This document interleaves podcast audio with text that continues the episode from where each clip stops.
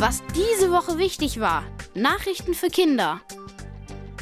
Herzlich willkommen bei den Kindernachrichten in Gebärdensprache.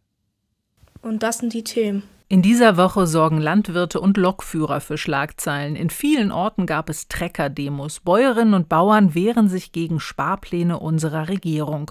Um Geld und Verkehrsprobleme ging es auch bei der Bahn. Durch einen Streik von Lokführern sind die meisten Züge ausgefallen. Das sind zwei unserer Themen. Und wir sprechen noch über einen Weltrekord bei der Handball-Europameisterschaft in Deutschland. Also die Treckerfahrer haben Autostraßen blockiert. Äh, ich habe die Trecker neben uns gesehen, als wir zu McDonald's wollten. Sind ganz langsam durch die Straßen gefahren. Wir waren halt im Auto.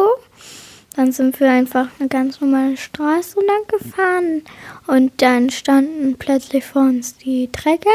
Papa musste ganz schnell bremsen und dann kamen wir erst nicht ganz mehr, nicht mehr weiter weil die es halt sehr lange blockiert haben. Um so auf ihren Ärger oder Frust aufmerksam zu machen. Die Landwirte sind sauer, weil die Bundesregierung plant, einige Hilfen für die Bäuerinnen und Bauern zu streichen. Also die Landwirte müssen weniger bezahlen als sonstige Autofahrer. Sie müssen keine Steuern für ihre Trecker und Mähdrescher zahlen und auch den Treibstoff Diesel bekommen sie günstiger.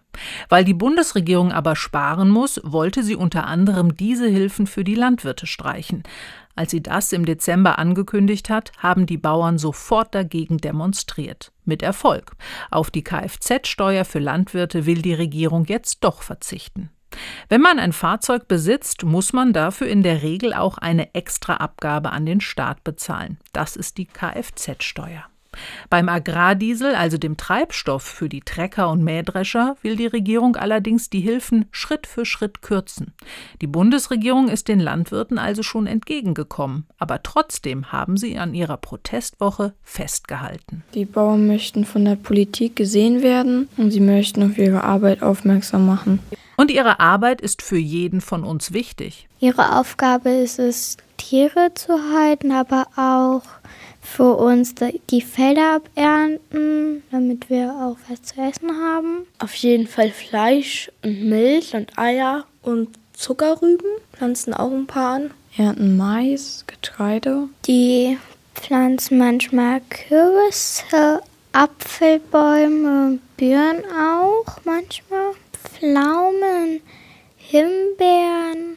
Und das macht jede Menge Arbeit. Ich helfe da auch öfters mal auf, weil mein Onkel und eine Tante einen Bauernhof haben mit acht Pferden, zehn Kühen, über 100 Hennen, drei Schweine, sechs Katzen und ein Hund. Und da helfe ich auch öfters mal auf. Also die stehen so sieben auf, dann gehen sie zu den Kühen, füttern die, dann gehen sie zu den Hühnern und dann machen sie halt ihren restlichen Futterrundgang. Und sie haben auch mehrere Felder und mehrere Traktoren.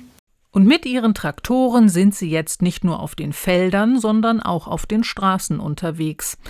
Vielen geht es offenbar nicht mehr nur um die aktuellen Sparpläne. Die Landwirte sind schon länger sauer, weil sie in den letzten Jahren viele Veränderungen mitmachen mussten und auch weil sie halt nicht so viel Anerkennung kriegen. Und manche gingen auch zu weit mit ihrem Protest gegen die Politik. So konnte Wirtschaftsminister Robert Habeck seine Fähre nach dem Urlaub auf der Hallig-Hoge nicht verlassen, weil wütende Menschen den Fähranleger Schlüttsiel in Schleswig-Holstein blockierten. Jetzt wird auch darüber diskutiert, ob extreme Gruppen versuchen, den Bauernprotest für ihre Zwecke zu nutzen.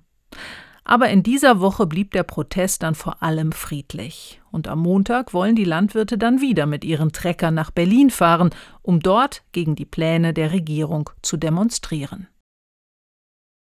Und nicht nur die Bauernproteste haben in dieser Woche für Probleme gesorgt. Auch viele Bahnen sind ausgefallen, weil Lokführerinnen und Lokführer drei Tage lang gestreikt haben. Weil die müssen sehr lange arbeiten, und ja, das gefällt denen halt nicht. So die Gewerkschaft fordert, dass die jetzt nur noch 35 Stunden fahren.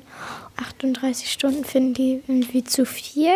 Also drei Stunden weniger arbeiten in der Woche. Das ist die zentrale Forderung der Gewerkschaft der Lokführer, die abgekürzt GDL genannt wird. Eine Gewerkschaft setzt sich für die Rechte, die Interessen der Mitarbeitenden ein. Je nach Beruf gibt es unterschiedliche Gewerkschaften. Sie verhandeln dann mit den Chefs zum Beispiel über bessere Arbeitsbedingungen oder mehr Geld. Das nennt man Tarifverhandlungen. Und bei diesen Verhandlungen zwischen der GDL und der Bahn konnten sich beide Seiten bislang nicht einigen. Es gibt 20.000 Lokführer, sie sind unglücklich mit ihrer Arbeit, weil sie müssen so viel schon fahren. Also die Lokführer fahren tags und nachts und am Wochenende. Und um Druck zu machen, damit ihre Forderungen durchkommen, wurde jetzt wieder gestreikt. Deshalb fuhren viele Fern- und Regionalzüge und auch S-Bahnen nicht. Aber es war halt doof, dass die jetzt halt nicht dauernd gefahren sind, weil da mussten wir auch öfters zum Fuß gehen. Aber draußen ist es ja auch saukalt. Es haben über 50.000 Fans das Handballturnier gesehen in Düsseldorf. Und das war ein neuer Weltrekord. Noch nie waren so viele Menschen bei einem Hallenhandballspiel dabei. Gespielt wurde im Düsseldorfer Fußballstadion, das für die Handball-Europameisterschaft extra umgebaut wurde. Und das erste Spiel der deutschen Mannschaft gegen die Schweiz lief gut. Und Deutschland hat eben gewonnen. Insgesamt treten bei der Handball-EM in den kommenden zwei Wochen 24 Teams gegeneinander an. Morgen muss Deutschland gegen Nordmazedonien spielen. Und seid ihr Handballfans? Ja, halt. Ich habe den Wettkampf im Fernsehen gesehen. Aber ich finde es auch gut, dass die Handballer auch so viel erreichen. Da freue ich mich auch echt für Deutschland. Ich habe nichts mitbekommen, weil ich gucke eher Fußball. Äh, manchmal spiele ich Fußball mit meinem Vater. Ist gut. Ich schieße die meisten Tore. Ich spiele Handball, ich spiele im Tor und ich feuere auch immer meine Mannschaft fest an. Das waren die Kindernachrichten in Gebärdensprache. Bis zum nächsten Mal.